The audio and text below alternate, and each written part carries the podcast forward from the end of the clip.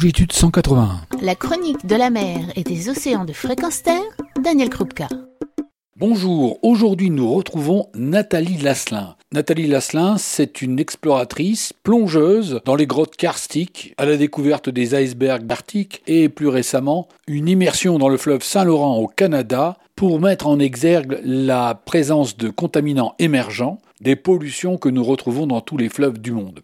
Nathalie a la passion de la nature, personnalité attachante, ce petit bout de femme d'un mètre soixante, qui ne semble pas taillé pour l'aventure, a beaucoup de messages à nous passer. J'ai tenté de découvrir son parcours, ainsi que la philosophie qui préside à ses expéditions. Je vous invite à cette découverte inspirante qui nous montre qu'il est indispensable d'agir et de partager pour un monde meilleur immédiat.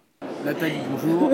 bonjour. Nathalie, on ne vous connaît pas très bien en France. Est-ce que vous pouvez me parler de votre parcours? Mon parcours, en fait, est assez simple. Je viens du nord de la France, euh, assez loin de l'eau, et fort probablement, je n'étais pas destinée à avoir la carrière que je mène. J'ai toujours été rêveuse, curieuse, et ce qui me chicote depuis toujours, c'est d'aller voir au-delà de la ligne d'horizon. Moi, je suis restée un petit peu comme euh, la petite fille qui voit une lueur en dessous d'une porte et qui se dit mais qu'est-ce qu'il y a en arrière de cette porte-là? J'aimerais bien pouvoir la pousser pour découvrir. Et le milieu marin, le milieu souterrain, c'est exactement ça pour moi. C'est de se dire voilà, je peux pas le voir facilement.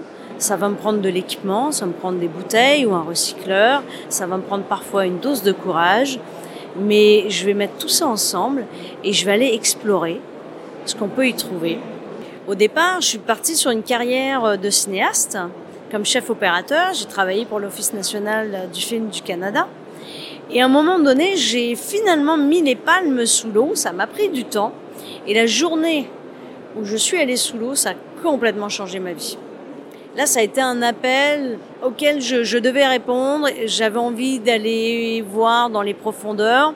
Pourtant, dans mes premières plongées, c'était euh, des carrières, c'était sombre. Et j'étais pas du tout narcosée, mais j'avais envie d'aller voir dans ces profondeurs-là. Par contre, avec toujours ce souci d'en revenir parce que j'ai aucune envie de finir mes jours là-dessous. Plus j'avançais en plongée sous-marine, et plus je me souvenais de détails de mon enfance que j'avais oubliés. Et un des détails, c'est que lorsque j'étais toute petite, je voulais être spéléologue. On s'entend quand on a 4, 5, 6 ans, euh, c'est pas franchement un métier, euh, ni pour une petite fille, euh, voilà, c'est pas très viable. Et j'avais complètement oublié ça, jusqu'au jour où je pars en Floride faire mon cours de plongée spéléo. Et là, ça me revient en tête et je me suis dit, c'est toujours ça que j'ai voulu faire. Et en fait, à un moment donné, je suis revenue à, à tous ces rêves-là qui naturellement se sont imposés à moi et sont devenus partie prenante de ma vie. Tous ces parcours que vous avez effectués, ces explorations, comment vous les traduisez dans votre pensée, dans votre manière de faire tous les jours? Je pense que hum, j'ai toujours eu une, une certaine sensibilité aux richesses naturelles. J'ai toujours, je crois, essayé de garder une, une connexion, un équilibre avec la nature. Euh, pourtant, j'ai toujours vécu en milieu urbain, pas en milieu rural. Et, mais depuis que je suis à Montréal, j'ai dans ma toute petite cour cultivé un jardin euh, avec lequel je vais faire mes conserves de tomates, je vais faire mes confitures, parce qu'on a un climat très très changeant. On passe de moins 35 à 35 degrés euh, l'été. Et en plein milieu de l'hiver, là, quand on a une tempête de neige et que je mange ma gelée de pommettes de mon petit pommier euh, colonnaire du jardin, qui m'a pris des heures à faire, ça, pour moi, c'est la valeur de la nature. Jamais je ne gaspillerai ne serait-ce qu'une goutte de confiture qui m'a pris des heures à faire parce que je reconnais cette valeur-là de la richesse, de l'unicité de la nature. Alors mes explorations, en fait, me permettent à chaque fois de me reconnecter de ne jamais perdre cet équilibre-là avec la nature. Ça me permet de mettre les choses en perspective, de mettre les valeurs, j'irai à la bonne place de mettre ce qui est important à l'avant-plan et de ne pas me perdre. Et pour moi, ce qui est important, c'est pas d'avoir. Avoir, je peux le perdre. Il pourrait y avoir un incendie, une inondation, n'importe quoi, je pourrais le perdre. Être, peut-être qu'un jour je serai euh, assez sage et assez vieille pour juste être dans l'être. Mais pour moi, c'est faire. Faire, c'est parce que ce sont des expériences uniques des expériences que rien ne pourra m'enlever, peut-être l'Alzheimer malheureusement un jour, mais rendu là, ben, ça ne fera plus de peine à moi en tout cas. Mais dans le faire, c'est parce que je suis en relation avec les autres, parce que j'amène d'autres plongeurs et des non-plongeurs avec moi à vivre une expérience qui est unique et dont très souvent le seul souvenir va nous mettre un petit sourire, va nous donner des idées positives, des pensées positives qui dans les journées peut-être un peu plus difficiles vont nous permettre de continuer.